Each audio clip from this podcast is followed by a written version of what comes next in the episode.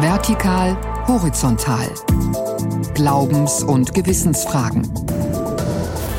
Ein Podcast von NDR Info.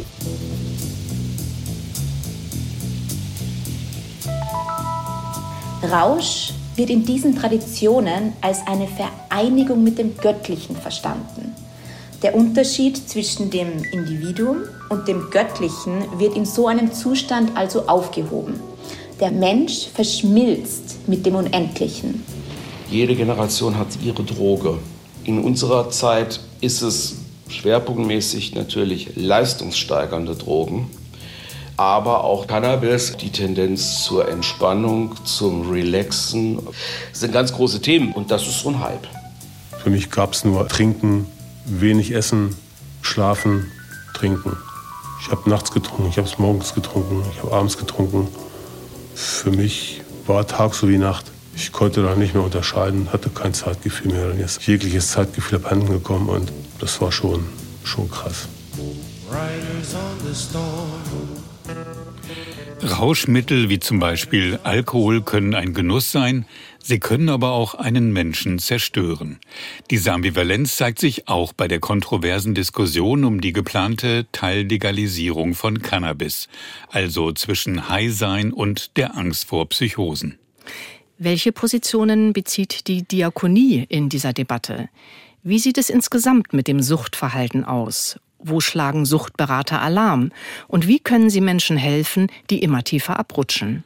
Diesen und anderen Fragen wollen wir in dieser Folge des Podcasts Vertikal Horizontal nachgehen. Am Mikrofon sind Michael Hollenbach und Brigitte Lehnhoff. Bevor wir uns der dunklen und gefährlichen Seite der Drogen zuwenden und auch in die konkrete Arbeit in der Suchtberatung eintauchen, werfen wir zu Beginn erst einmal einen grundsätzlicheren Blick auf das Verhältnis von Rausch, Bewusstseinserweiterung und Religion. Michael, du bist da auf einen interessanten Zusammenhang gestoßen. Ja, genau. Ich habe mich mit Marlene Thaler unterhalten. Sie ist Religionswissenschaftlerin an der Universität Wien und sie erforscht ja sowas wie die Schnittmenge von Rausch und Religion. Rausch ist ja eng verbunden mit dem Verständnis der Ekstase, also dem intensiven Erleben oder Wahrnehmen seiner selbst und seines Umfelds oder ja, seiner Umgebung. Und dieses Erleben wird nun oft als Entrückung aus dem alltäglichen Dasein wahrgenommen. Und ein solches Entrücken kann nun auf verschiedene Wege erreicht werden.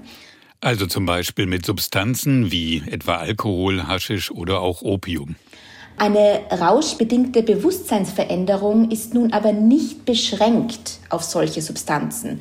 Der Rausch oder die eingangs genannte Ekstase ist ein zentraler Bestandteil religiöser Gemeinschaften.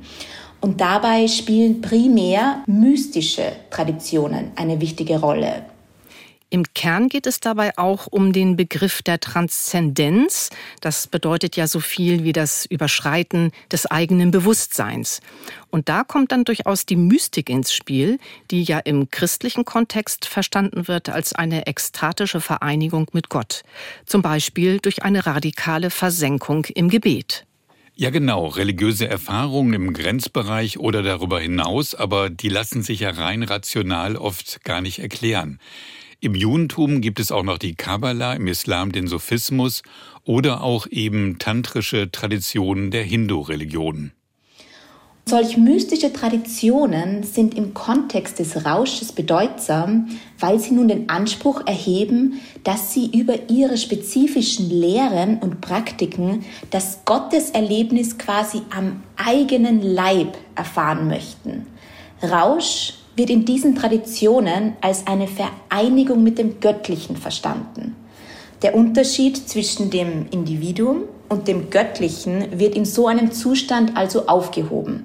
Der Mensch verschmilzt mit dem Unendlichen. Und eine Parallele sieht Marlin Thaler auch in dem Unaussprechbaren solcher Erfahrungen, also der Unmöglichkeit, das in der jeweiligen Ekstase Erlebte überhaupt in Worte fassen zu können. Nun kann ein ekstatischer Rausch aber nicht nur durch Elemente der Mystik erreicht werden, sondern eben auch durch Drogen. Eigentlich ist man ja eher gewohnt, dass Religionsgemeinschaften vor Drogen warnen. Im Islam beispielsweise ist es ja für Muslime verboten, Alkohol zu trinken. Aber gibt es womöglich auch die andere Variante, also dass in religiösen Gruppen Drogen eine wichtige Rolle spielen? Ja, das ist tatsächlich gar nicht so selten der Fall, wie mir Malin Thaler erzählt hat. Ein Spezialfall, den ich persönlich ganz interessant finde, ist die brasilianische Santo Daime-Bewegung. Dabei handelt es sich um eine synkretistische Religion. Damit bezeichnet man einerseits die, die Religion an sich als auch die damit äh, verbundene Kirche. Und die Besonderheit dieser religiösen Gemeinschaft beruht auf dem rituellen Konsum von Ayahuasca. Ayahuasca, das muss man vielleicht noch mal erklären, das ist ein Sud aus verschiedenen Pflanzen, also besonders aus einer bestimmten Liane, die im Amazonas Regenwald wächst und auch eine zutiefst ja psychedelische Wirkung hat. Man nennt sie nicht umsonst die Pflanze der Geister. Und unter Einfluss dieses Rauschmittels hatte Raimundo Ireneo Serra 1930 angeblich ein Offenbarungserlebnis, also eine Marienerscheinung. Das gilt dann als Gründungsdatum der Ayahuasca-Kirchen, einer Verbindung von einerseits traditionell indigenen, aber auch von christlichen Elementen. Also wir sehen hier eine Vermischung von Religion und psychoaktiven Substanzen. Und im synkretistischen Kontext äh, der Santo Daime wird Ayahuasca nun äh, rituell als Tee verabreicht und in Verbindung mit anderen Komponenten wie Hymnen, Gebete, Meditation und Tanz ähm, in einer Liturgie äh, verbunden. Und dann gibt es doch auch zum Beispiel auf der Insel Jamaika Marihuana rauchende Rastafaris. Genau, diese Glaubensgemeinschaft ist vor rund 90 Jahren entstanden, also eine Bewegung, die sich aus dem Christentum entwickelt hat, mit vielen Bezügen zur Bibel, besonders zum Alten Testament. Zugleich wurde aber auch dem äthiopischen Kaiser Haile Selassie Göttlichkeit zugesprochen. Und Brigitte, du hast es angesprochen, bei den Rastas spielt Cannabis eine Rolle. Neben der sehr prägnanten Haartracht, den Dreadlocks, den Rasterlocken, und der Reggae-Musik wird eben das Konsumieren von Cannabis ganz zentral mit dieser religiösen Bewegung in Verbindung gebracht. Das Cannabis wird folgendermaßen konsumiert. Es wird konsumiert mit Hilfe einer Pfeife und damit wird versucht, eine Verbindung mit dem Göttlichen aufzunehmen, beziehungsweise ein Gemeinschaftsgefühl aufzubauen. Und bei den Rastafaris wird dieser kollektive Rausch zudem als Heilung interpretiert. Jetzt haben wir Rastafaris und die Ayahuasca-Kirchen erwähnt. Aber wenn wir noch einmal aus einer anderen Perspektive auf das Thema schauen, Transzendenz, Rausch und Religion, da fällt einem vielleicht auch eine religiöse Praxis in der katholischen Kirche ein, die an besonderen Festtagen eine liturgische Rolle spielt, das Verwenden von Weihrauch. In der Tat.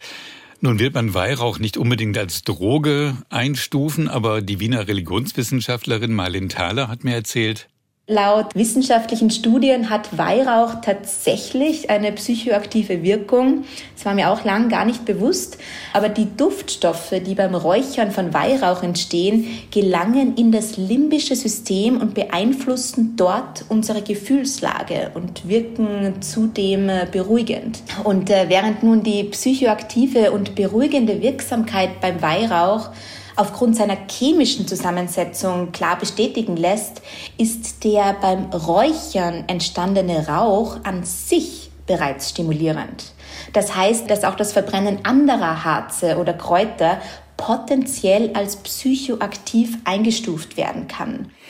Ja, nach dieser kleinen Reise in die Welt von Rausch und Religion widmen wir uns nun ganz nüchtern dem Konsum, aber auch den realen Gefahren, die mit Rauschmitteln, mit Drogen verbunden sind, zum Beispiel bei Cannabis. Der Bundestag debattiert ja momentan eine Gesetzesvorlage von Bundesgesundheitsminister Karl Lauterbach. In der vergangenen Woche war die erste Lesung. Dabei geht es um die kontrollierte Freigabe von Haschisch und Marihuana an Erwachsene zu Genusszwecken, wie es im Gesetzesentwurf heißt.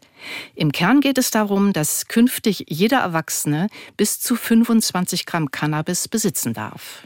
Um den Schwarzmarkt einzugrenzen, plant die Bundesregierung, bestimmte Mengen für den Eigenanbau zu erlauben. Also mit drei Pflanzen auf dem heimischen Balkon oder im Keller dürfte man selbst Cannabis anbauen. Oder einem Cannabis Social Club beitreten, der monatlich bis zu 50 Gramm an seine Mitglieder abgeben darf. Minister Karl Lauterbach erhofft sich von dem Gesetz zugleich einen erhöhten Gesundheitsschutz bei Jugendlichen und auch eine bessere Prävention. Es gibt aber auch Kritiker der teilweisen Legalisierung. Sie verweisen auf die in Joints enthaltenen Giftstoffe, die besonders dem Gehirn von Jugendlichen und jungen Erwachsenen schwere Schäden zufügen können. Und Kinderärzte warnen vor den psychischen, sozialen und körperlichen Risiken des Cannabiskonsums. Michael, du warst im niedersächsischen Stadthagen bei der Suchtberatung der evangelischen Diakonie. Deren Mitarbeitende haben ja wahrscheinlich auch täglich mit Drogen wie Cannabis zu tun. Ja, allerdings. Dort habe ich mit Kurt Koller gesprochen. Der Sozialpädagoge arbeitet schon seit zehn Jahren als Drogenberater in dieser Einrichtung. Und ich wollte von ihm zunächst einmal wissen, welchen Stellenwert Cannabis in der Suchtberatung eigentlich spielt. Das ist eigentlich im Moment und auch schon seit geraumer Zeit eigentlich das Hauptprodukt, aus dem sich Klientel ergibt. Weniger in Hinsicht der Dramatik der Fälle, weil das ist bei Cannabis Gott sei Dank zunächst erstmal so nicht gegeben. Ich will das aber in keinster Weise bagatellisieren. Aber das sind die Zahlen, die natürlich entsprechend hochploppen durch die Tatsache, dass die Gerichtsauflagen für Jugendliche in letzter Zeit unglaublich ansteigen bedingt dadurch, dass die Bagatellisierungstendenz der Jugendlichen da ist, nach der Devise, naja, Lauterbach schickt es ja ins Rennen und dann ist das ja alles nicht mehr so schlimm. Und ja, und die Jungs und Mädels wundern sich denn dann auf einmal, wenn sie dann 40 Arbeitsstunden abzuleisten haben, also Sozialstunden und drei Termine in der Drogenberatung. Jedenfalls, da ist eine gravierend steigende Zahl, weil die, ich nenne es mal, ähm, Ermittlungsfreudigkeit der Polizei nicht abgenommen hat. Ich vermute eher eine gegenteilige Tendenz.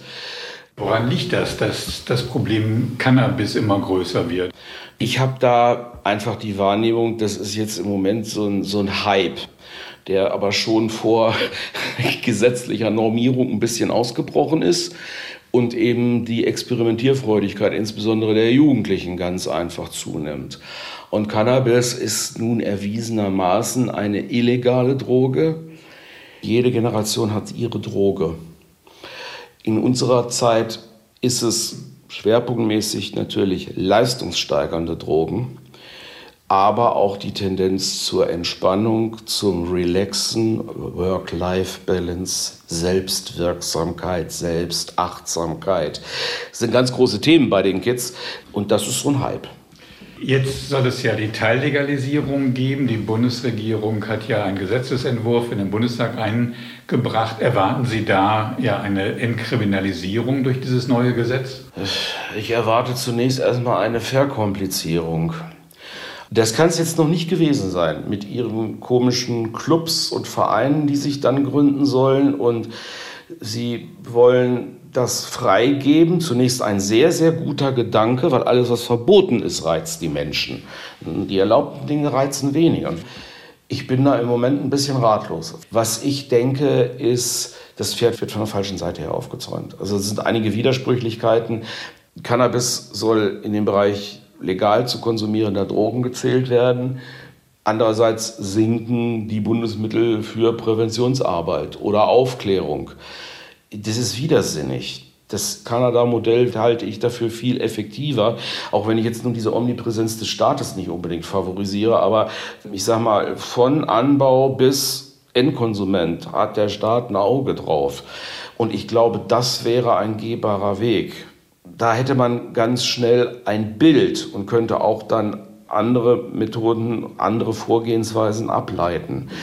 Grundsätzlich ist natürlich die Legalisierung zu begrüßen.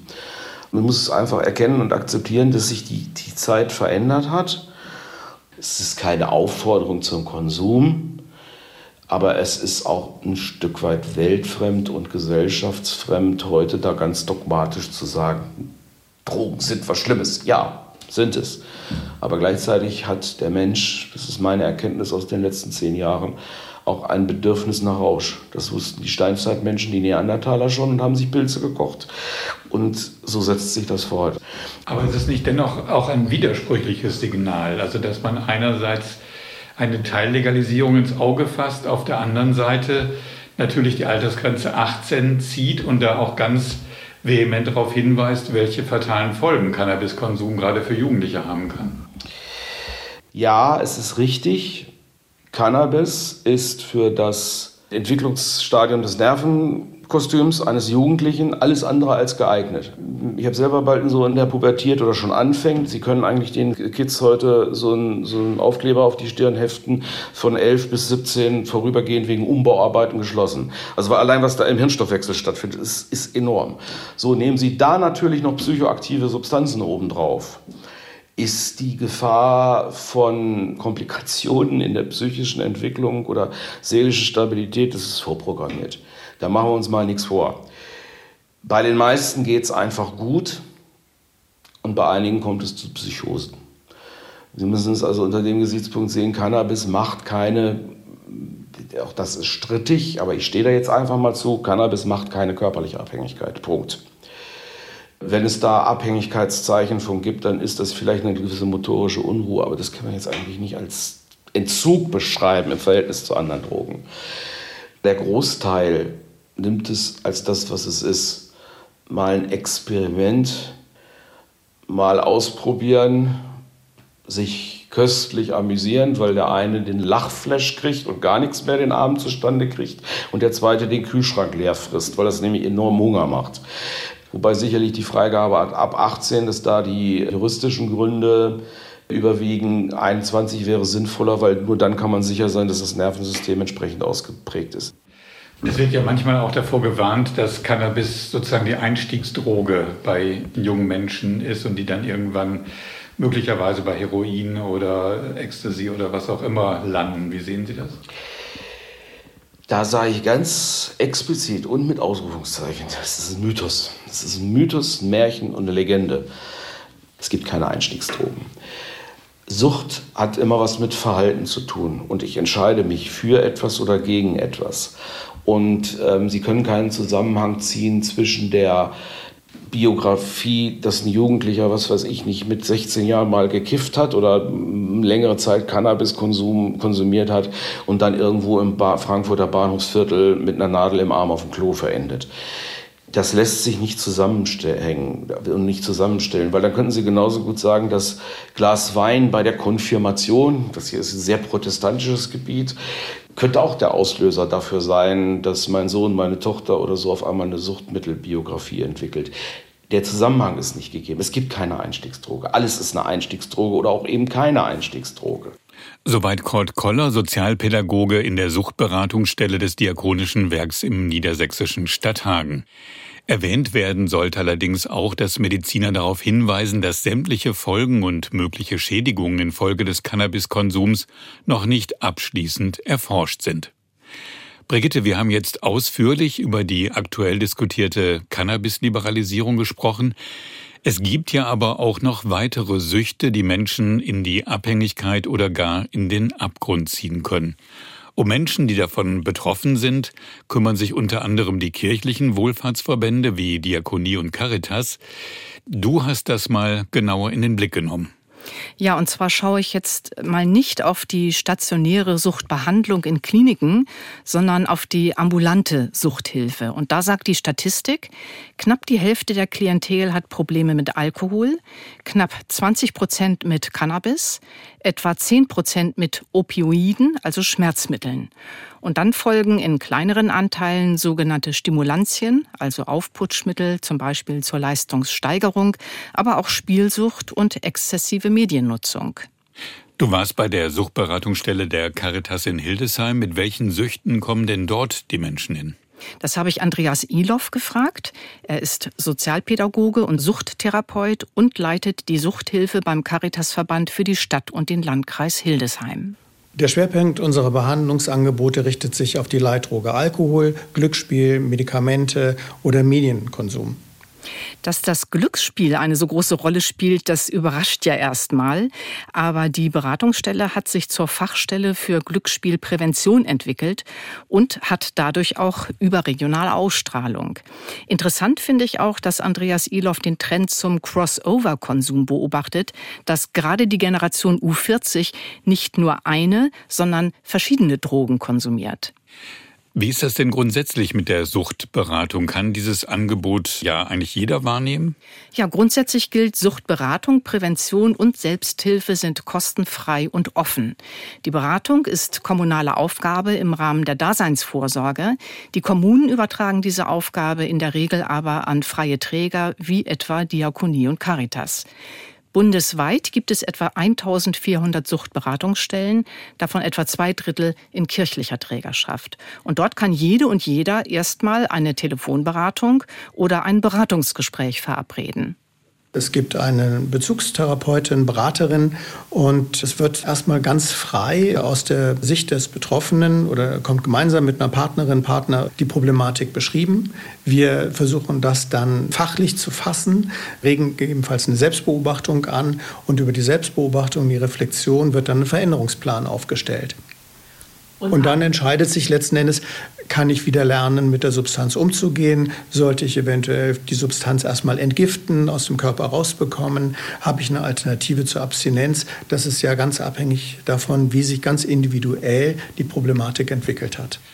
Also die Klientinnen und Klienten werden von der Beratung eventuell auch in eine Klinik oder in eine ambulante Therapie weiterempfohlen? Genau. Andreas Iloff beschreibt die klassische Behandlungskette so.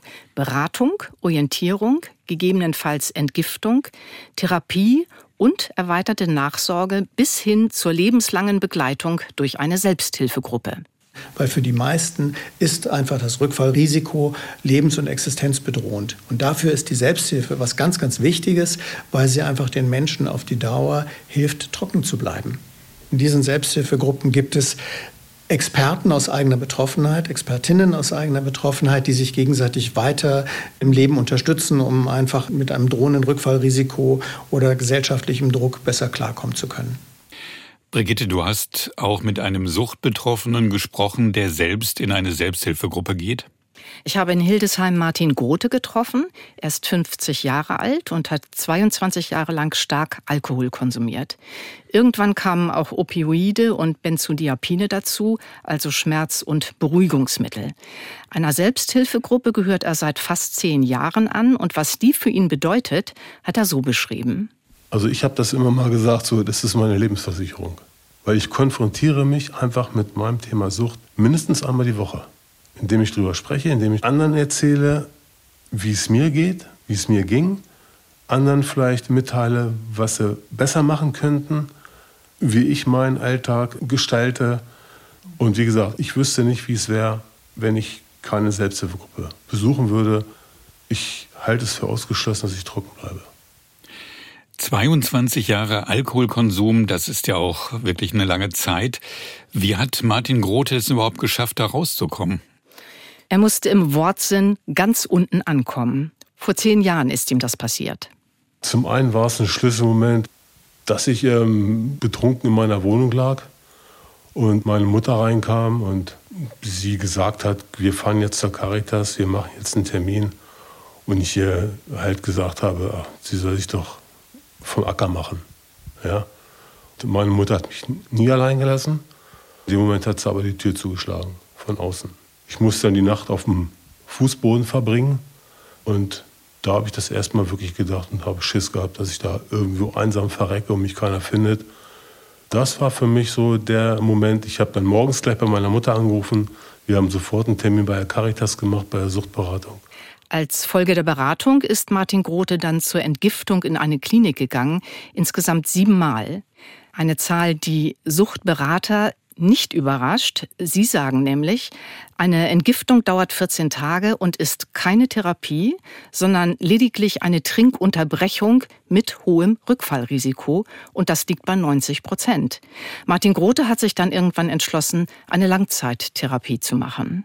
Das ist eine stationäre Einrichtung für Abhängigkeitserkrankte, wo man wirklich eine feste Struktur an die Hand bekommt, die mir gänzlich gefehlt hat. Für mich gab es nur Trinken, wenig Essen, Schlafen, Trinken. Ich habe nachts getrunken, ich habe es morgens getrunken, ich habe abends getrunken. Für mich war Tag so wie Nacht. Ich konnte da nicht mehr unterscheiden, hatte kein Zeitgefühl mehr. Dann ist jegliches Zeitgefühl abhanden gekommen und das war schon, schon krass. Ja, wirklich krass. Und wie erklärt sich Martin Grote als Betroffener, dass für das Loskommen von der Sucht nicht nur eine Langzeittherapie so wichtig ist, sondern eben auch die Begleitung durch eine Selbsthilfegruppe? Ja, weil was man sich in 20 Jahren angewöhnt hat, man nicht in 14 Tagen ändern kann. Und es ist erwiesen, dass das Rückfallrisiko nach einer Therapie bei etwa 50 Prozent liegt, bei langfristiger Begleitung durch eine Selbsthilfegruppe aber noch weiter sinkt. Ich muss mir das ja erst anerziehen, dieses substanzfreie Leben, mich belohnen zu können oder aus anderen Dingen meine Glücksmomente zu schöpfen. Und dazu ist eben eine Gruppe, die sich gegenseitig stützt und bestärkt, extrem wichtig. Martin Grote hat sich deshalb zum Gruppenleiter ausbilden lassen und leitet seit einem Jahr selbst eine Gruppe beim Katholischen Kreuzbund in Hildesheim. In meiner Gruppe ist es so, also das ist nicht nur Alkohol, das sind auch substanzgebundene Süchte, Kokain, Drogen. Es gibt aber auch die nicht substanzgebundenen, das ist sowas wie Esssucht, Kaufsucht, Borderline. Und ich habe da eigentlich nie unterschieden, ob nun einer eine Nase Koks zieht, ob er sich eine ähm, Spritze mit Opioiden setzt oder ob er nun trinkt. Meine Erfahrung ist, ähm, Sucht ist Sucht. Ich kaufe halt, um ein gewisses Gefühl zu erzeugen, um mir das zu geben, was ich jahrelang nicht hatte, vielleicht Glücksgefühle. Und das macht ja der Drogenabhängige aus denselben Gründen. Der möchte sich einfach aus Situationen, in denen er sich im Moment befindet, rausholen. Wir haben ja gerade gehört, wie wichtig nicht nur Selbsthilfegruppen sind, sondern auch die Suchtberatung und die Suchtprävention. Aber gerade diese professionelle Suchtberatung, die gerät ja gerade heftig unter Druck. Und wen wundert's? Es geht ums Geld. Um beim Beispiel der Caritas Suchtberatung in Hildesheim zu bleiben, das Land Niedersachsen will 2024 seine Förderung zurückfahren. Nun gibt es zwar auch weitere Finanzierer, das sind die Städte Saarstedt und Hildesheim, der Landkreis Hildesheim, Renten- und Krankenversicherer und die Caritas selbst, aber sie alle werden die Lücke nicht kompensieren können. Gleichzeitig wächst aber der Beratungsbedarf, hat mir Andreas Iloff gesagt. Corona war ein absoluter Treiber für psychische Erkrankung und psychische Erkrankung ist ein Risikofaktor für Suchterkrankung. Diese ganzen gesamtgesellschaftlichen und individuellen Auswirkungen haben letzten Endes zu einer Veränderung äh, des Konsums beigetragen. Es gibt wieder mehr Menschen, die rauchen. Es gibt mutmaßlich mehr Menschen, die trinken. Es wird mutmaßlich auch mehr Menschen geben, die äh, bestimmte Drogen konsumieren. Und wir werden mit dieser Situation umgehen müssen. Und hinzu kommt ja nun noch wahrscheinlich die Cannabis-Teillegalisierung. Auch die wird vermutlich nicht ohne Probleme ablaufen. Und da wird es für die Beratungsstellen ja eben wahrscheinlich neue Kundschaft geben. Genau so sieht es Andreas Iloff. Seine Erwartung, wenn es weniger Geld gibt, wird aus dem niedrigschwelligen Angebot ein hochschwelliges. Sprich, es gibt längere Wartezeiten, weil die Beratungskapazitäten erschöpft sind und für bestimmte Angebote werden Klienten dann künftig eben zahlen müssen. Die Hildesheimer Beratungsstelle ist ja ein Teil der Caritas. Könnte da nicht das Bistum Geld dazu schießen? Also gerade damit das Angebot auch in der Fläche erhalten bleibt? Diese Frage habe ich Andreas Iloff natürlich auch gestellt und er hat darauf ziemlich einsilbig geantwortet. Wir würden uns an der Stelle gerne sehr viel mehr Unterstützung äh, nicht nur für die Suchthilfe, sondern für die Caritas insgesamt seitens der Bistümer wünschen.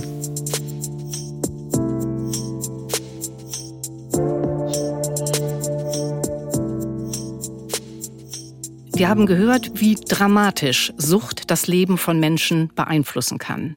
Und dies im Hinterkopf wollen wir gegen Ende dieser Folge noch einmal auf die aktuelle Debatte um die teilweise Cannabis-Liberalisierung schauen. Da gibt es ja nicht nur in der Politik unterschiedliche Auffassungen, auch Christen haben da sehr unterschiedliche Positionen und Positionierungen. Wird Cannabis zum Beispiel als Medizin verwendet oder als reines Rauschmittel? Wer soll wann, was und wie viel konsumieren bzw. besitzen dürfen? Das sind wichtige Fragen, um zu einer Bewertung zu kommen, eben zwischen den Warnrufen vor steigendem Konsum von Marihuana und der Hoffnung auf eine Entkriminalisierung von Cannabiskonsum. Zu dieser zweiten Gruppe, also der Hoffnung auf Entkriminalisierung, gehört Alexander Dietz. Er ist Professor für systematische Theologie und Diakoniewissenschaften an der Hochschule Hannover.